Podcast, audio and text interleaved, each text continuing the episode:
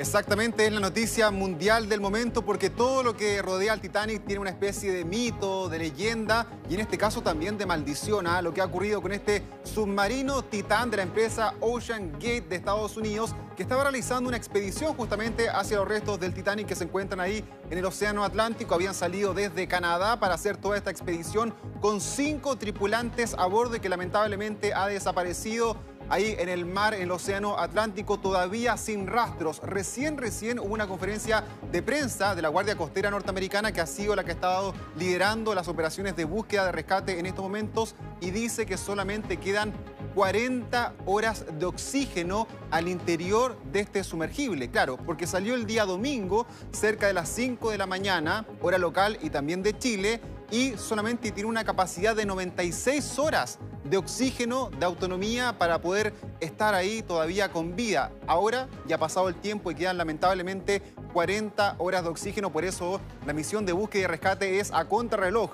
Ya no solamente es Estados Unidos la que está llevando a cabo todo este proceso, sino también han enviado diferentes naves y tecnologías, Canadá, Francia, también del Reino Unido, están cooperando a través de información para poder encontrar este submarino con cinco personas a bordo. Y mira, Maribel, tengo el siguiente mapa para que pongamos en contexto ah, finalmente el viaje, la expedición. Como te decía, sale ahí del puerto de St. John en Canadá, rumbo efectivamente hacia los restos del Titanic, que hay que decir, están en un sitio debajo del mar que es una gran extensión por ejemplo, la proa con la popa de este barco están a 800 metros de distancia. Por eso el recorrido que tienen que hacer es bastante amplio. Es largo, ¿no? Es largo. Además, este sumergible que se llama Titán no parte solo, parte con un barco acompañante que se llama Polar Prince, lo lleva finalmente hasta la zona más cercana del Titanic y es ahí cuando comienza este descenso que dura más o menos unas dos horas, luego se quedan un tiempo ahí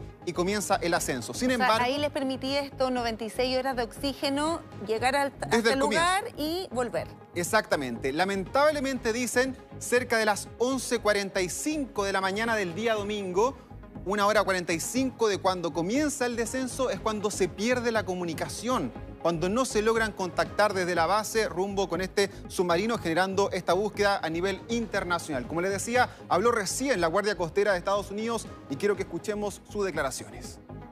Uh, Hemos enviado dos aviones desde nuestra estación aérea, dos aviones de largo alcance de búsqueda y rescate. Está sobrevolando el sitio para identificar cualquier rastro del sumergible. Además, Canadá dispuso un avión militar que utiliza tecnología capaz de rastrear por debajo del agua. Mira, tenemos esta otra gráfica aquí para mostrar cómo es el recorrido que habitualmente hacen estas empresas turísticas para llevar personas hacia el Titanic. Así va esta, esta nave, ¿no? Este sumergible que es chiquitito. Mide más o menos unos 7 metros de eslora. Es decir, aquí mm. van los cinco personas a bordo que pueden caber. Tienen a pequeña, a pequeña, un pequeño baño ahí al interior para acomodarse, pero claro, es bien estrecho.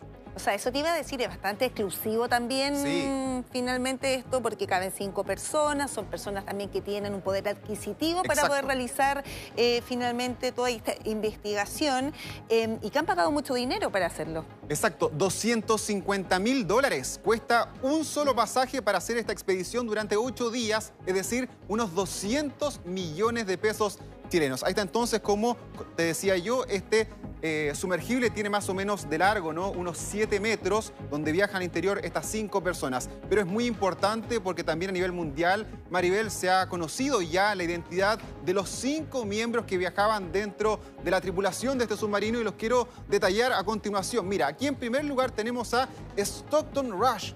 Él es el dueño y fundador de la empresa Ocean Gate Expedition que lidera esta travesía hacia el Titanic. Es decir, el propio dueño va viajando, en este mismo lugar, 61 años de edad. En segundo lugar tenemos a Paul Henry Nargiolet.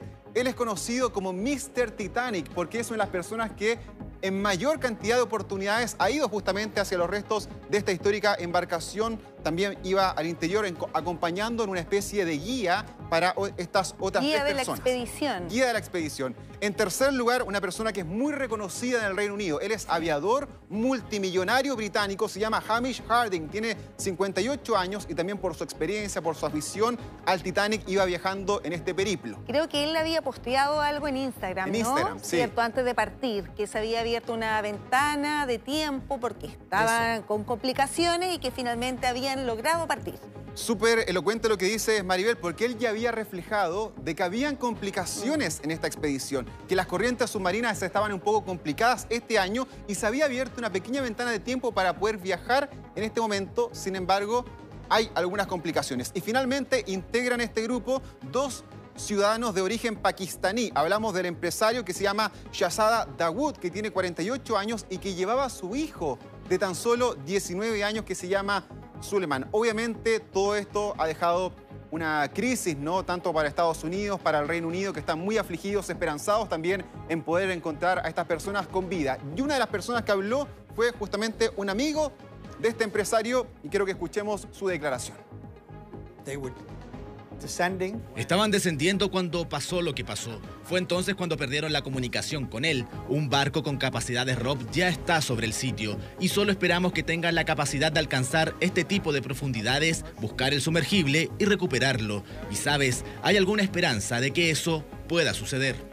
¿Cuáles son las dos grandes teorías de lo que pudo haber pasado? Bien que hayan tenido una falla eléctrica y eso haya inhibido la comunicación en estos momentos y por eso están esperando que los vayan a buscar en cualquier lugar del océano. O segundo, que hay una falla técnica mucho más grande, como una fuga, y eso probablemente sería ya una pérdida de vidas de estas personas. Ojalá sea la primera opción y los, los encuentren a la brevedad.